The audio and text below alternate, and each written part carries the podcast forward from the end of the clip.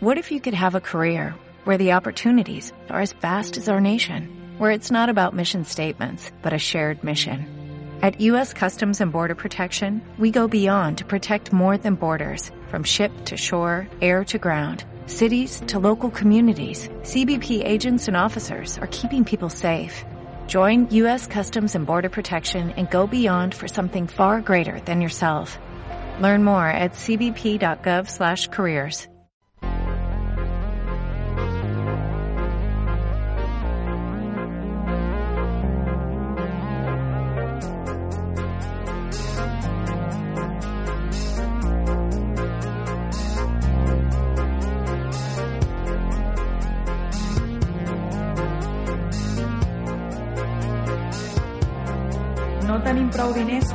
que devem. Ni tampoc tenim intenció de fer-ho. Som els insolvents. Els insolvents. Els insolvents. Bon vespre, bon vespre, bon vespre a tots i a totes. Benvinguts una setmana més als Insolvents, el programa d'esquerres, en una emissora que no és d'esquerres ni de dretes. I dic una setmana més, però no una setmana qualsevol, perquè haureu notat que aquesta, aquesta veu tan radiofònica, tan propera i tan sensual no és la veu que acostuma a obrir el programa. Avui ha passat allò que quan us passa la feina us fa tan feliç. Allò que quan arribes al curro dius, avui podem liar jarana. Allò que arribes a l'oficina i penses, avui puc fer tots els recados que tinc pendents. Allò que no he fet els darrers mesos. Sí, amics i amigues, avui és un d'aquells dies que no està el jefe. Vamos! Em, no us preocupeu, no truqueu als, als hospitals ni a la policia. El Guillem, àlies Badboy, àlies Gu- Gubapo, està bé. Desgraciadament, la setmana que ve tornarà. Per tant, disfrutem d'aquesta alegria que ens, ha, que, ens, que ens dona, aquesta setmana de pausa, aquesta setmana de tranquil·litat, aquesta setmana de poder fer el programa amb els peus sobre la taula, de tornar a, a, a, calcar, a assegurejar aquesta cadira tan confortable del jefe, aquest doble colxat, aquest, mm, aquesta felpa de cuero que tens el Guillem per seure, aquest coixí amb ribetes d'oro. I bé, doncs abans era molta gent al programa, ara estic quasi sol a l'equip d'estudi, però no estic completament sol perquè com no, eh, els botons, els faders, els potenciòmetres, l'ordinador, els cables, a tot allò que ens fa falta, una setmana més, incansable, indomable i ingovernable, està el nostre tècnic Franciscaner. Bona nit, com estàs? Castillo, em, em faràs posar vermell amb tants... Bueno, home, tants com la teva samarreta, faràs el camaleón. Sí, sí. Eh, Fran, aquesta setmana, hand to hand, mano a Ja, mano, tio. ens han abandonat. Ja te digo. Eh, el Guillem diu, diu això que sempre se'n va a treballar, però després torna amb la vida laboral a zero. Ah, jo flipo, jo flipo amb aquest tio, eh? Sí, mai ten- Com es guanya la vida, aquest home? Mm, Increïble. no és, el, és el més vividor que conec. però vamos, de carrer, de carrer. Eh, Franciscaner, crec que tens alguna preparat? Havies preparat alguna per omplir una mica aquests minutejos? Com ho tens? M'han dit, m'han dit que tens que portaràs una mica d'humor i una secció veurem. Hòstia! M'han dit malament, eh? Mm, Bueno, t'ho han dit bé, va. Va, vinga, han dit bé. per on vols començar? Podem començar per l'humor àcid. Oh, humor àcid com la llimona, com, com, com una taronja ben verda. Què ens aportes? Un xist? Un xis, el pitjor xis que has sentit mai a la vida, Cal. Endavant, els micròfons són tot teus. Et sents el, el xiste del paté? Del paté, no. Fuà. Bueno, aquesta és la secció que comença el Frank aquesta setmana. Possiblement s'acabi avui també, ho parlarem a la reunió d'equip. I després hi ha una secció econòmica, també volies aportar, Frank? Com ho tenim, això? Mm, doncs sí, sí, sí, sí. L'assumpte és que jo, el primer programa que vam fer aquesta temporada, vaig posar un bote de 5 euros. Avui, i cada programa que passi, li aniré sumant un euro. Un Vale. euro cada setmana. Aleshores, algun oient, si està per aquí a prop de la ràdio, al carrer Premià, vol recollir el bote, doncs que pugi i és seu. Vale, diem el número del carrer Premià o que vagin picant porta per porta tot el carrer? Va, donem una pista. Carrer Premià 15, Carrer Premià 15, segon. el segon pis. Vale, ve aquí i s'endú avui ja 6 euros de bote, ja, no? Correcte. Vale. De moment 6 euros. Bueno, no està Inclús, no, mira, saps què et dic? No, no ficaré un euro cada setmana, ficaré dos. mal. Uh, Avui ja s'enduria 7 euros. Cada setmana que passi, el bote s'anirà acumulant. Vale, vale, m'agrada, m'agrada, m'agrada, m'agrada. I si a final de temporada no ha vingut ningú, tancarem el programa. Ja està, no farem més. Si, si no ha vingut ningú, ja, ja decidirem què fer amb aquest bote. Bueno, bueno, bueno, m'agrada, m'agrada, m'agrada, m'agrada, m'agrada. Això Sí, que sento... Potser ens el fumem, sí. vale, doncs, Franciscaner, eh, què fem? Comencem amb la primera secció, anem a fer l'entrevista. Avui per motius d'horaris, l'entrevistat no ha pogut venir, però el trucarem per telèfon. Doncs, Aleshores, tirem la cinto.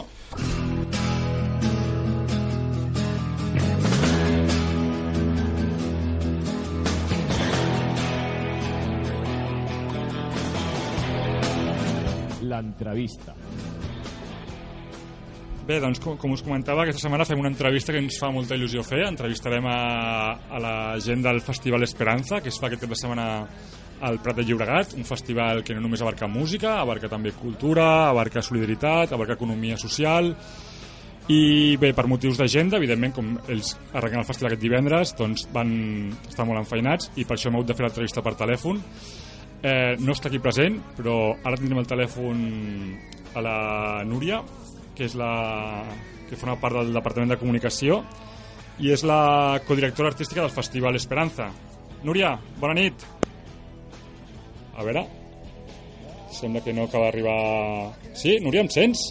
Hola, hola. Hola, sí. Núria, què va? Ah, sí, vale, vale, perfecte. Hi havia uns problemes tècnics. Com estàs, Núria? Bé, et sento una mica fluix. Em sents fluix? Et sento. Re, ara li el Francisc Caner que això ens ho arregli, que tocarà un parell de botons i em sentiràs millor. Vale, perfecte. Núria, ho he dit correcte? Ets eh, codirectora artística del festival i de, del Departament de Comunicació de l'Esperanza? Perfecte, sí senyor. Molt bé.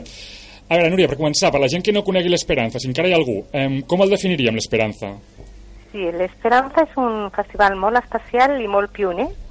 Eh, sempre ha cregut que la cultura és una eina de transformació social i sempre ha utilitzat la música i tot el seu esperit per aconseguir que el barri de Sant Cosme, en principi, i després fins i tot més enllà, pugui ser millor en molts aspectes, amb, amb associacions, amb, impulsant l'economia, ajudant a la gent. Uh -huh.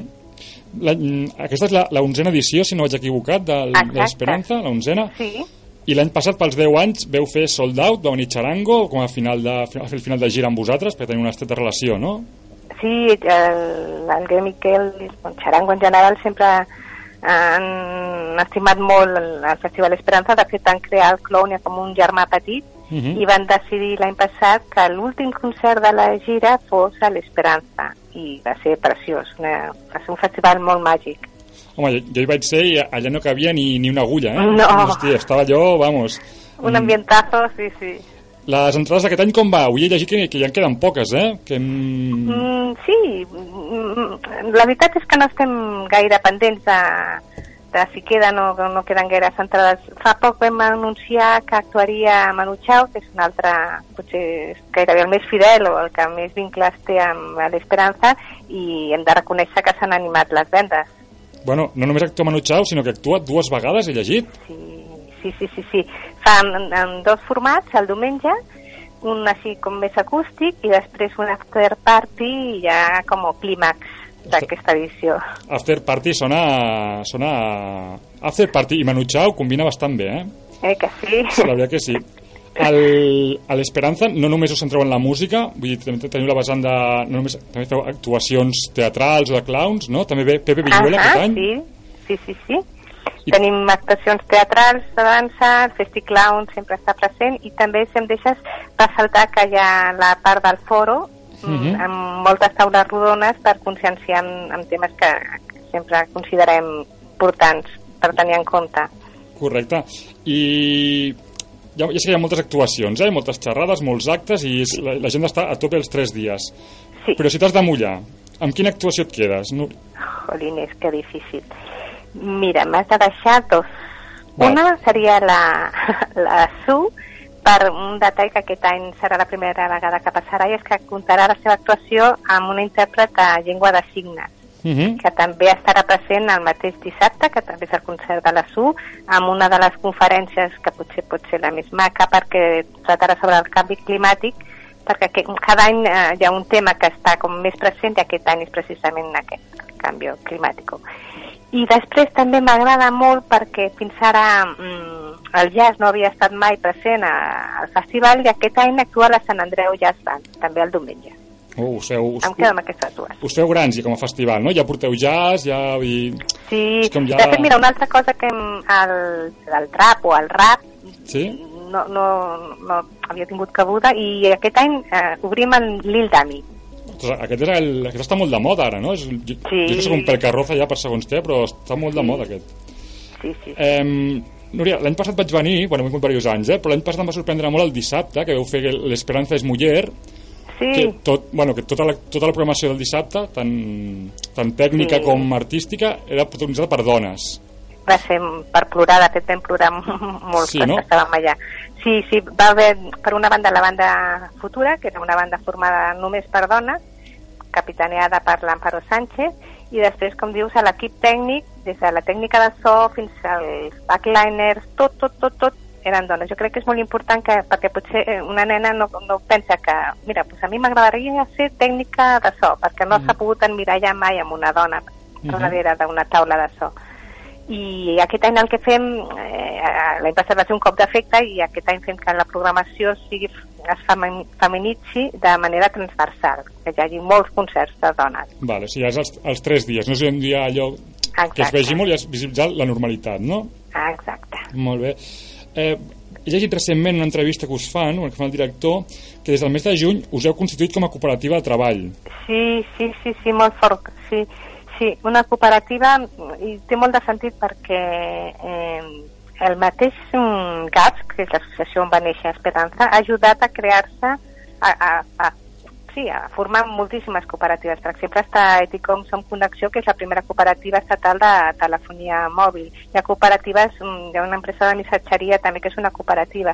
Llavors, com que sempre eh, tots els diners que recaudàvem mitjançant els abonaments i que anaven a la fundació ja es destinaven a causes socials, mm, l'Òscar Rando i el Mar Mar Martí Miquel, que són els directors, van tenir la gran idea, bueno, tot Mhm. l'equip de GATS, de, de fer una cooperativa per comptar més capital social amb el que poder arribar a més causes o poder ajudar a més gent. Correcte.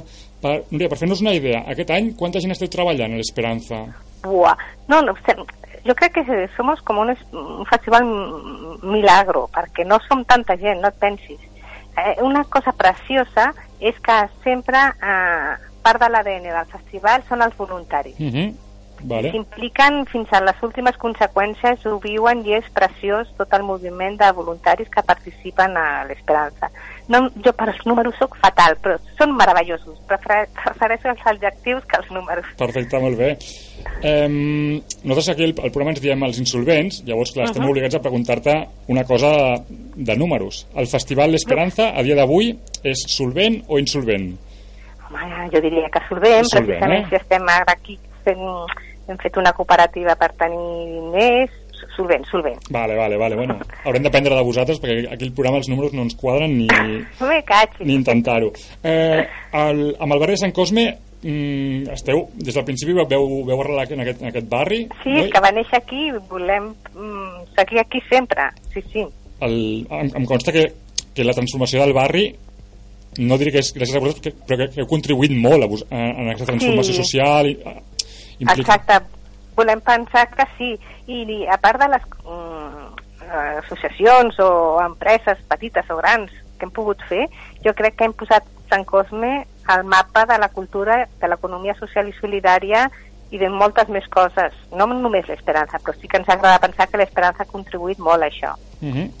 I a part del, del festival esteu molt vinculats amb, amb moltes entitats socials, sobretot amb, Sí. amb Open Arms, no? I col·laboreu de i Exacte, col·laboreu sí, clar, molt. que, amb aquestes entrades que deia que, que són abonaments que destinem a causes socials, doncs, des de l'obra social de Sant Jan de Déu a Open Arms, eh, no sé si és ben bé així, però jo crec que som com la ONG que més diners està aportant a l'Open Arms, però també estan les dones sàvies de Sant Cosme, que són unes dones meravelloses, eh, que són com nostres ídoles, pallasses en rebel·lia, eh, dones humagatza, Uh -huh. cor safari, Perquè recordem que l'abonament, a part de ser bastant econòmic, que són 20 euros pels 3 dies, que és, per ser un festival és molt econòmic, sí. no és, un, no és, una, no és, un, és una donació, no? Va destinat a, a Exacte, aquests sí. projectes. A, a, això va començar a l'any passat. bueno, més que és una, considerem una donació per dona, això sempre. El que sí, m'he confós, però sí que, és, que està bé aclarir-ho, que és maco, que es pot desgravar. És el primer festival que des de l'any Ah. passat, a l'import d'aquesta entrada, tu, tu pots desgravar i senda després. Ah, ostres, això... El, el ministre Montoro no, no estarà content que diguem això, però... Ah, bueno, ja, no- ja no és Montoro, ja no sé ni, ni qui deu ser. Eh, déjalo, és igual. Bueno, vale, sí, no, no entrarem en això. Eh, Núria, el diumenge, és, el diumenge és el dia més familiar, jo que hi he anat sempre, no? És el dia que és, és més acollidor per, per anar-hi amb nens i nenes, sí? I Sí, aquest any més que mai, sí. Sí, sempre ha estat de forma natural, Mm. però aquest any hem dit, pues, si lo és, pues, pues reforcemos la programació en aquest sentit. Ja estarà el Pot Petit, per exemple, també.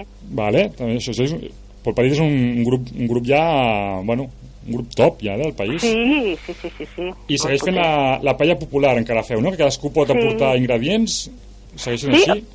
Sí, sí, o 5 euros o pots portar ingredients per valor de 5 euros. Vale, o sigui, no, no val portar una ceba i no, o sigui, si portes ingredients, Home, porta un poco cutre. algo que le dé saborcillo, no? plorar. No, nosaltres hem comprat unes gambes de Palamós que... Mm, no, no, farà, vale, goig, farà, farà goig allò, farà goig. Mira, a- aquí al programa fem un, fem un joc des d'aquesta temporada, abans fèiem altres Sí? jocs, però aquesta temporada fem un joc, que és que eh, l'anterior entrevistat et deixa una pregunta a tu, tu la respons i deixes una pregunta al següent entrevistat. Vale? Ok, endavant. eh, la setmana passada va venir, va venir i et van deixar aquesta pregunta. Com prefereixes la sopa? Espessa o clara? Jolines. Ostres, però mira, m'encanta aquesta pregunta, perquè al barri de Sant Cosme Sí? eh, hi ha una, un concurs que jo crec que porta unes 12 edicions que es diu Sopes del Món, que és preciós. També es fa Sant Cosme, això? Sí, sí, sí, cada any i llavors totes les comunitats o pot participar tothom i sé, els de Puerto Rico pues, fan la sopa típica de Puerto Rico i és, i és meravellós. I és més, aquest any, que ha de ser el 19 de juny que es va celebrar, va coincidir amb la primera assemblea de la cooperativa de l'Esperanza. O sigui que és una pregunta Toma. que ha venido a huevo. Vale, doncs, doncs, doncs canviaré la pregunta. Quina sopa del món t'agrada més? Exacte, me estoy yendo por, por las ramas. M'agrada la sopa més... Mm, no, a veure, com ho diria? Eh, No m'importa tant si és mm, clara o, o, o té molts tropezones, el que sí que m'encanta és que tingui formatge. Formatge Vale. ratllau. Vale, vale, vale, vale, vale. Apuntem formatge ratllat. I, li, li farem arribar la teva resposta, perquè clar, es va quedar Vale, intriga. perfecte. I quina, quina pregunta deixes per la setmana que ve, a l'entrevista de la setmana que ve? Vale, no, no sabem, no? Qui serà? És, Pot és ser... Bueno, primer fes la pregunta i després dic qui pot ser que sigui, perquè encara, encara no s'ha tancat. Ok, pues jo crec que millor sí, mm, que la podria fer una mica vinculada a l'esperit de l'esperança. Vale. Pues eh, la pregunta podria ser mm, com podem fer entre tots eh, que l'economia tiri cap a la solidaritat i intentem aconseguir un món millor. Molt bé. Doncs no t'ho puc garantitzar, però la idea és que per la setmana que vingui la gent del festival protesta, que, Anda. o sigui, aquesta pregunta els, els, els anirà bé, jo crec. Jo crec que sa- sabran Bien. respondre-la, sabran donar una Perfecte. resposta. Perfecte. Núria. Estaré pendents. Eh, Núria, també agrair-vos molt la generositat del festival, que ens heu donat dos, dos entrades per sortejar, que sortejarem ara després de la Mhm. publicitat, entre els oients que ens han escrit. Uh -huh. Eh, Dir-vos que nosaltres vindrem, bueno, venim cada any, aquest any encara amb més motiu, perquè estem encantats d'haver-vos conegut, Perfecte. i que esperem que faci molt bon temps, que l'esperança sigui un èxit, i que ens trobem allà en algun moment fent una cervesa, o una, Clar aigua, sí. o una aigua amb gas, o el que, el que ens tinguem temps. Vale, ens busquem. Perfecte. Perfecte, Núria, doncs dona la recolza a tota la gent del festival. Gràcies a part teva. Una abraçada, fins aviat. Adéu, fins aviat. Adéu. Bueno, doncs això ha sigut la gent de l'Esperanza. Ara anirem a publicitat i després ens queden més coses i sobretot el sorteig de les entrades per aquest superfestival que, bueno, nosaltres no ens el perdrem. Esperem que vosaltres tampoc. Ara tornem.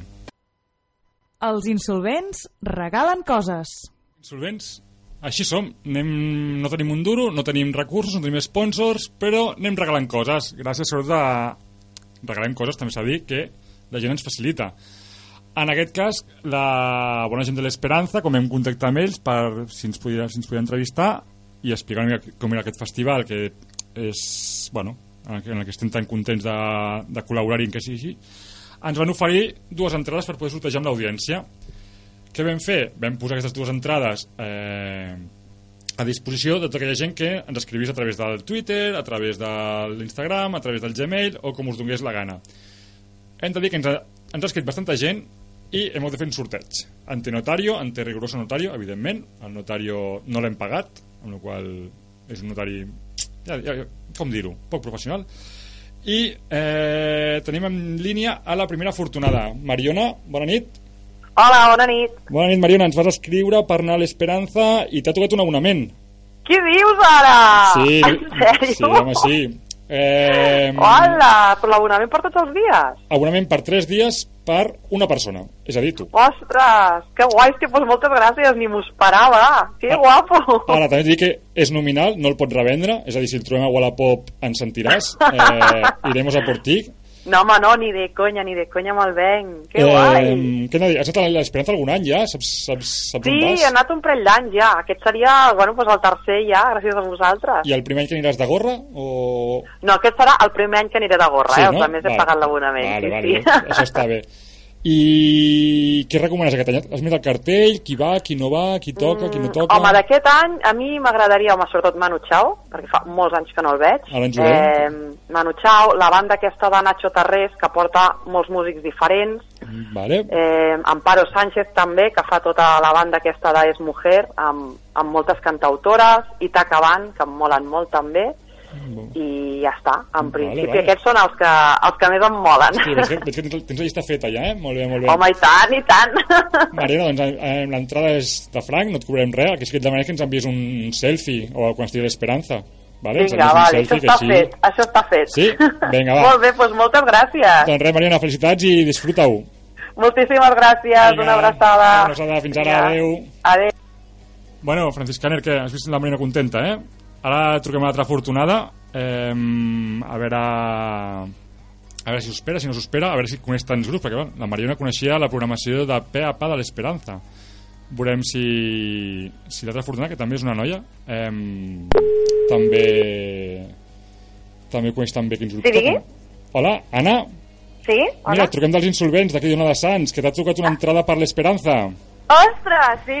Sí, sí, sí, sí t'ha trucat, bueno, no una entrada, un abonament pels 3 dies Hosti, que bé. Eh, vale. pens, pensaves anar-hi amb algú? Perquè l'entrada és per una persona, eh? Vull dir, el teu Vale, acompanyant... només és per una persona. Sí, No, tranquils, o sigui que tinc col·legues que hi van i que Vale. em podré comprar amb ells. que faran caixa, eh? Vale. Sí, Tu no sí, pagues, sí, faran caixa. entres de gorra, intenta consumir, que és un festival solidari tot això. Sí, evidentment, això sempre. Vale. No, no, i, I què anava a dir? Quins grups hi van? Coneixes algun grup dels que hi va? T'has mirat el cartell ja o encara no? Sí, sí, sí, em vaig estar mirant el cartell. Eh, N'hi ha moltíssims que no conec, però bueno, que també la gràcia és descobrir-los i bueno, ja després de Cas Grasses, tu, que aquests sí que els he escoltat, que, que bueno, que anirem a repetir. Molt bé. Doncs Anna, el que només que em dirà l'altra afortunada, eh, l'entrada és de franc, no has de pagar res, només et demanem que ens enviïs un selfie quan, quan vagis i així el podem Vale, penjar. ok. Sí? Vale, amb els col·legues també. Amb vale. qui vulguis, que vagis a veure pel mig i tu mateixa. Molt bé. Doncs pues Anna, disfruta molt de l'abonament. Gràcies. Vinga, una salutació, Gràcies. una abraçada, adéu. Una abraçada. Bueno, doncs també amb il·lusió, no? Això està bé de regalar coses, eh? Sempre que... La gent ho rep bé. Sempre quan vas a demanar diners costa més, però quan regales coses, hosti, la gent... Va, sempre, sempre una alegria. Sempre està millor rebre que... Tu ets més de rebre, eh, que de donar? Uh, no ho sé. Ah, ojo, eh? No ho sé. Bueno, bueno, bueno. Eh, tu, en principi, no hi vas, no, Franciscanera, a l'Esperanza o què? Quan és?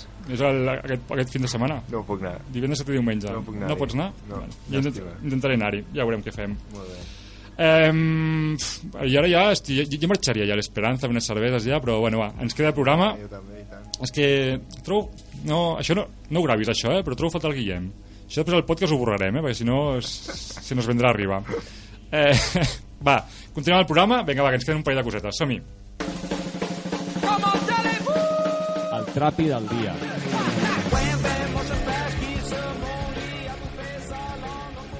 Bueno, doncs aquesta setmana, ja sabeu que com som insolvents, ens agrada explicar-vos trapis, allò que està en, com dir-ho, entre lo legal i lo il·legal, allò, aquella frontera que no està molt clar si el que estàs fent està permès, no està permès, que segurament un jutge diria que és il·legal, segurament la policia diria que és il·legal, però nosaltres no tenim tan clar, t'ho expliquem, i llavors tu fas el que et vingui de gust. Si vols delinquir, delinqueixes, si vols fer el trapi, aquest el fas.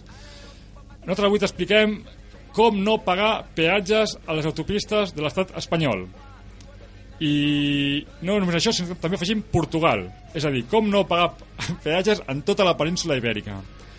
Eh, Francisca Ner, que rius molt. Com, tu, tu perquè gastes, eh? m'interessa moltíssim Tu el tràfic en al dia eh? m'interessa Tu- moltíssim. Home, el teu Batmòbil ha consumit en peatges, mare de Déu. Ja te dic, peatges i gasolina... Uf, Mare, meva, has pagat aquí mig país. Bueno, a veure, proposem aquest trapi no perquè ens agradi això, dir, no perquè ens agradi que la gent no pagui les coses. Les coses dir, per exemple, l'Esperanza s'ha de pagar l'abonament, s'han de pagar les cerveses, perquè són per fins solidaris. Ara bé, les autopistes és un... Dir, hi ha molts accidents de tràfic mortals, la gent mor a les carreteres perquè va per nacionals, per carreteres en molt mal estat, per no pagar aquests peatges. És a dir, les autopistes haurien de ser gratuïtes, s'haurien de pagar amb els impostos. La fórmula dels peatges és totalment injusta. La majoria estan totalment amortitzades. I és més, amb totes les autopistes s'enriqueixen 4 o 5 persones, sempre els mateixos, els consells d'administració de les grans empreses, amb inversions de la caixa i tot això. Per això, des d'aquí, us convidem a no pagar. I com ho podeu fer? Tenim, hi ha tres maneres. Des d'aquí us proposem tres maneres. No una, dos i tres. Tres. Les tres són vàlides per l'estat espanyol. Per Portugal hi ha una quarta que ara us explicarem. La primera és la que es va fer fa uns anys. Us inventeu una campanya mediàtica, no vull pagar, tothom se'n va als peatges a manifestar-se, a rebentar les barreres i tal. Bueno, és la primera manera, allò va funcionar durant un temps, però entenem que és la més complicada. Heu de mobilitzar molta gent, heu de, bueno, l'heu de liar molt grossa i si sou pocs, pff, no sé, o teniu molts seguidors a Twitter i us segueixen o no. Llavors aquesta pràcticament la descartem. La segona fórmula que hi ha és, bueno, segurament el del peatge no li agradarà, però és perfectament legal.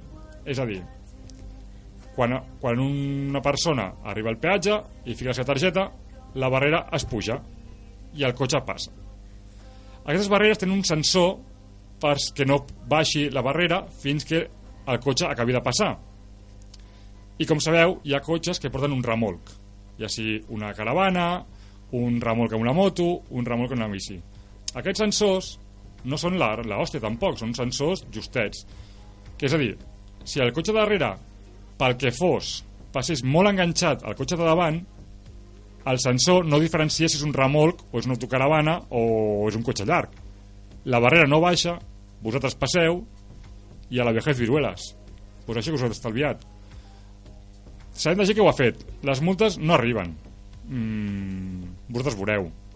A veure, si és un peatge d'un euro, pues igual no us val la pena. Si és el peatge de Barcelona a València, que són, pues no sé, són 24 euros, pues bueno, pues igual sí. Un consell si feu això? El meu consell seria que poseu una mica de laca del cabell que us poseu a la matrícula. Diuen que va bé per les fotografies. No ho sé, ho desconec. Però bueno, això és la segona manera. Ara anem a la tercera, que és la més eficaç. És la que no falla. La que aneu legal, la que podeu estar tranquils. La que jo... No, no ve que jo he fet, però la que suposadament jo he fet. Imaginem que vosaltres us aneu de Barcelona a Càdiz, perquè són els carnavals de Càdiz i voleu anar fins allà. I fiqueu a la via Michelin, Barcelona a Càdiz, i posa 12 hores, 80 euros en gasolina, no sé quanto en peajes, i hòstia, això són molts calés, vale. Tu estàs sortint de Barcelona, a la ronda de dalt, hi ha una mica d'embussament i dius, calla, vaig a trucar a la meva entitat bancària i els hi vaig a dir que he perdut la targeta, que l'anul·lin. Què fa l'entitat financera? Diu, vale, aquesta targeta queda anul·lada, ja no val per res. Amb la qual la teva Visa ja no, no podràs pagar res. Visa, Mastercard, el que tinguis, eh? Vale. Però què passa? Aquesta Visa segueix sent vàlida als peatges durant un mes. Un mes, mes i mig, no està clar, un mes segur. I direu, però per què està anul·lada? Perquè els peatges, per evitar que es facin cues, el que fan és que no envien el, pagament al moment, sinó que emmagatzemen els pagaments en una memòria interna del peatge i a l'acabar el dia els envien al banc per evitar que es facin cues. Amb la qual quan la vostra targeta ha estat anul·lada, la, el caixer encara no té el registre de targetes anul·lades. L'accepta, la barrera s'obre, us torna la targeta i segueix circulant fins al següent peatge. Això funciona. És legal? Bueno. Pff. És legal vendre armes? Pff. Bueno, i s'està fent. Llavors, a partir d'aquí decidiu. Mm, a mi em consta que funciona, s'està fent i no hi ha problema. Franciscaner, com ho veus? Sí, aviam, una pregunta que respecte a la segona, al segon mètode Sí? seria bàsicament xupar-li el cul al de davant. Correcte. És això? Vale, jo aquí, aquí et puc dir un apunt. Vale.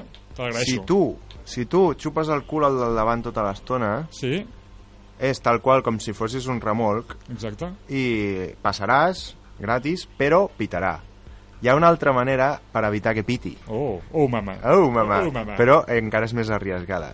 Ens agrada Eh, el risc. És, mentre el cotxe al davant està pagant, Sí? tu t'esperes a lo que és l'entrada del, del peatge. No darrere el cotxe del davant, Vale. sinó el deixes uns 10-15 metres, a l'entrada del peatge. Vale. Quan se li aixeca la, la barrera i el tio comença a tirar, tu fots un aceleron que te cagues, li xupes el cul i eh, d'aquesta manera passeu els dos i no pita. Mm. Això jo no, no, no ho he vist, jo no ho he fet personalment, però sí que ho he vist Bueno, i funciona. i si fan això, que no diguin que, que, que els he dit els insolvents. Vull dir, nosaltres això no sabem res. Perquè clar, això té un risc.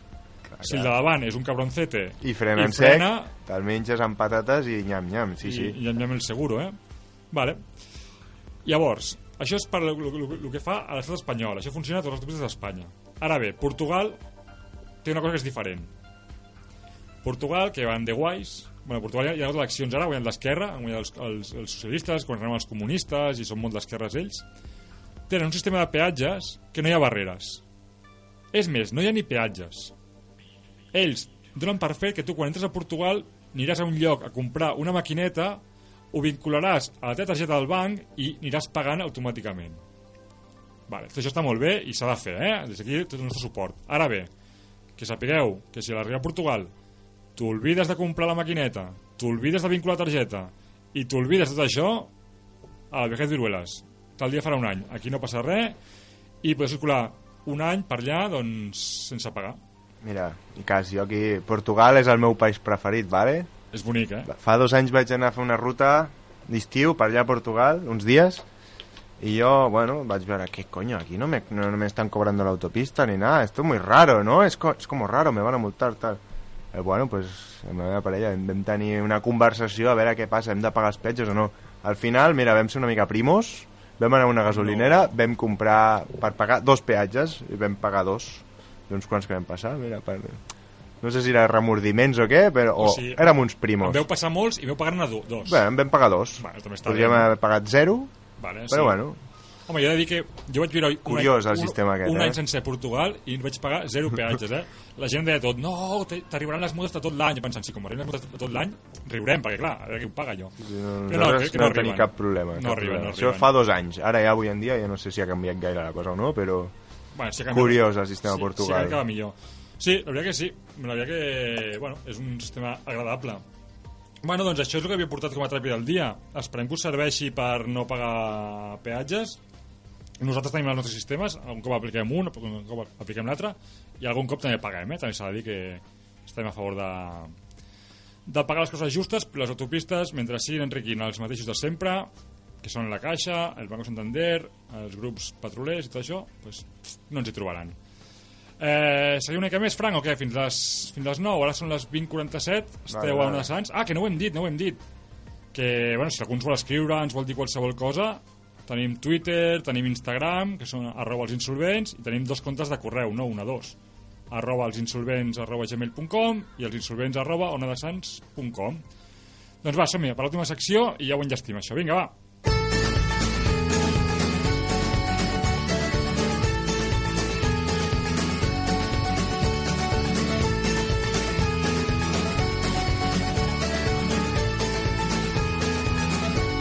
La biografía nómada. Bueno, doncs crec que és la primera biografia que fem aquesta temporada. No, L'any passat vam fer unes quantes, que encara no. Intentem fer biografies, parlar de la, de la història de la gent que creiem que està ajudant a fer un món millor, que, està, que té projectes alternatius de vida, o que senzillament han sigut insolvents, que són els nostres referents. Com sabeu, eh, jo aquests 15 dies estic amb un repte que vaig llançar aquí la setmana passada, que són 15 dies sense consumir res de plàstic, és a dir, no gastar, no comprar res que tingui plàstic, això m'està portant molts problemes, la setmana que us els explicaré, que farem el tancament del repte, porto una setmana, no m'està sent fàcil, llavors, avui el... la biografia que us porto va una relacionada amb això, amb el canvi climàtic, que mi- mira, a més, casualment han dit que l'Esperanza aquest any anava, anava lligat al, al tema central del canvi climàtic, amb la qual mira, ho lliguem tot avui. I parlarem, com no, de la- de l'activista que està de moda, que tothom en parla, nosaltres no podem ser menys, estàvem entre parlar de, de Rosalia o d'ella, i al final ens hem decantat per ella. Parlarem de Greta Thunberg, eh, la noia aquesta, suposo que heu sentit parlar d'ella, l'heu vist en alguns mitjans, és una noia sueca nascuda al gener de l'any 2003, és a dir, té 16 anys, és a dir, més que doblem la seva edat, Frank. Hòstia, la gent jove... I, i, i per bastant més. I per bastant més, trepitjant fort. Um, és, aquesta noia és filla d'una cantant d'òpera i d'un actor. Dic això perquè no és important, però sí que està bé reflexar que no és una noia que surt dels populars, sense un duro, no? Vull dir que és gent bé, que, bueno, pues que també apoya aquestes causes. I no dic això perquè sí, ara veureu per què us dic que és cantant d'òpera, eh? és, és, és important per la biografia. Aquesta noia als 8 anys va sentir parlar per primera vegada del canvi climàtic. I un, tenia un professor a l'escola i li va explicar que era el canvi climàtic i va veure que la situació era molt greu i no, i no podia entendre com ningú feia res. És a dir, li van explicar que això, doncs, el que tots sabem, no? el front de la capa d'ozó, que el, els pols estan desfent, que, el canvi, que les temperatures són més altes, que s'està desertitzant tot, i diu, però si això és tan greu, com és que ningú està fent res? Que ni els meus pares, ni els polítics, ni, el, ni, ni ningú està fent res. No ho entenia, ni els professors, ni res. Eh, total, eh, ara no em sento, eh, Frank? No sé què has tocat, però jo no, no m'escolto res. Bueno, eh, aleshores, va, va, com es va espantar tant del greu que era això, va deixar de parlar, va deixar de parlar i de menjar. Li van diagnosticar el síndrome d'Asperger, trastorn obsessiu compulsiu i mutisme selectiu. És a dir, o sigui, va flipar tant que va perdre 10 quilos, deixar de menjar això, una noia de, de 8 anys, eh? Bueno, actualment ella explica que no viu l'autisme com un problema, sinó que ho viu com un superpoder. I jo, què voleu que us digui? Jo aquí li dono la raó. Al final l'autisme, segons amb qui hagis de parlar, pues ja està bé, eh, també. Eh, a vegades és bo. Bueno, va arribar un moment que ella es dona compte de tot això, de com està el món, del canvi climàtic, i li demana a la seva família que, si ningú ho fa, que ho facin ells. Els demana passar-se al veganisme. I la família ho accepta, deixa de menjar carn, deixa de menjar productes que derivin de qualsevol animal, i es fa la família vegana. No només això, sinó que també els demana que deixin de volar per reduir la petjada de carboni. I aquí, aquí és on entra el que us deia abans. La mare era cantant d'òpera. Si no pot volar, evidentment la seva feina se li complica molt. Doncs la, la mare va haver de deixar la seva feina perquè la seva filla li va demanar que deixessin de volar. O sigui, el sacrifici de la mare és important també, eh? Bueno, tot això eh, va ser àmbit més familiar, però el seu activisme polític comença ara fa no sé si 5 o 6 anys quan hi ha unes eleccions sueques i ella es, es planta davant del Parlament eh, amb un cartell amb un cartell contra el canvi climàtic ara no, no recordo el que posava i es planta allà cada dia, deixa d'anar a l'escola i cada dia a les hores escolars està allà a la plaça del Parlament amb el, amb el cartell Bueno, van passar les eleccions, evidentment ningú li, li va fer cas, cap polític li va fer cas, va començar a tenir els mitjans, però bueno. I van passar les eleccions i ella seguien els divendres allà.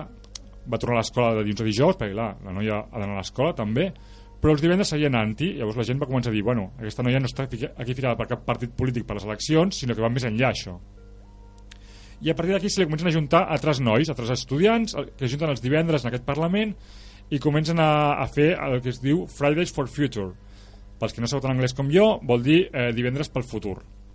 Sí? Seria això, Francis Caner? Fridays for Future? Sí, correcte. Sí.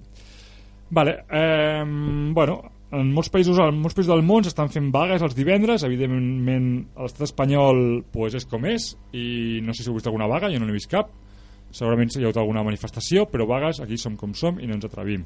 De moment, crec que els estudiants en van fer una, però no n'ha fet més. El tema seriós, eh, el canvi climàtic és una realitat i mentre seguim donant l'esquena això no, no avançarà.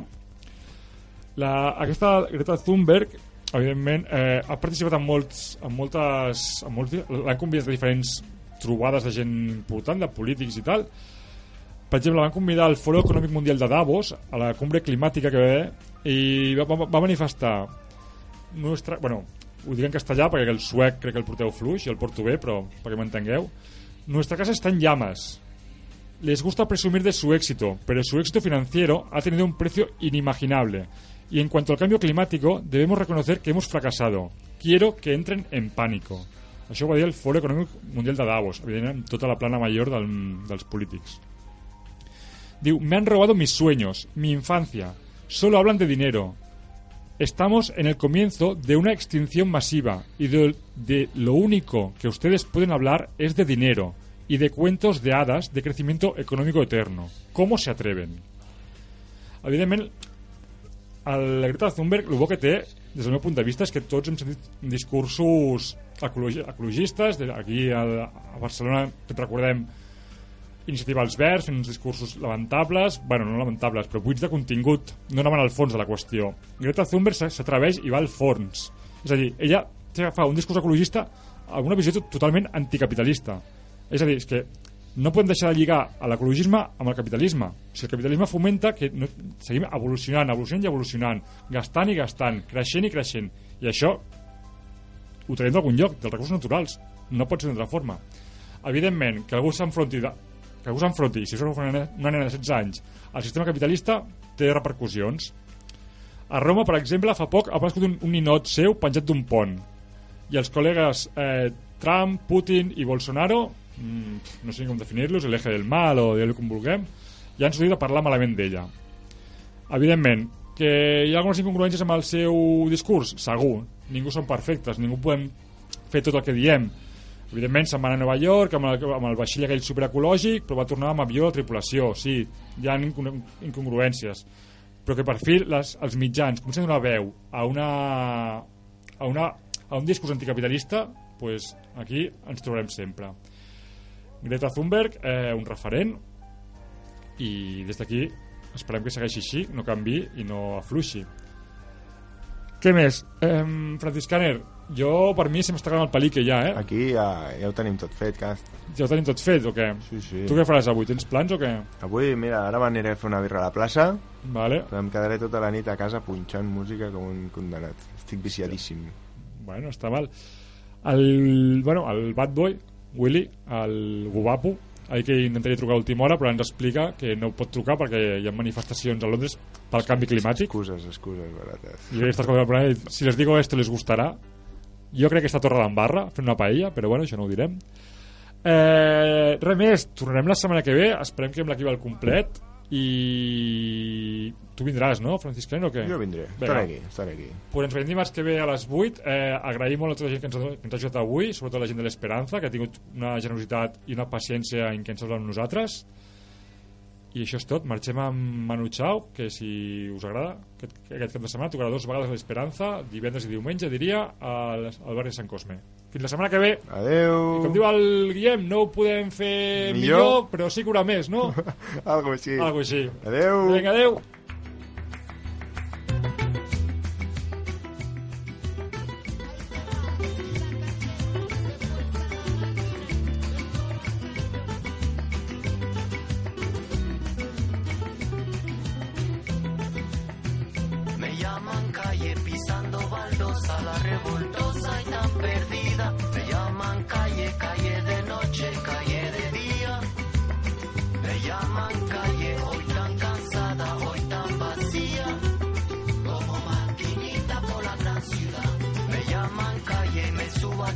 chilling on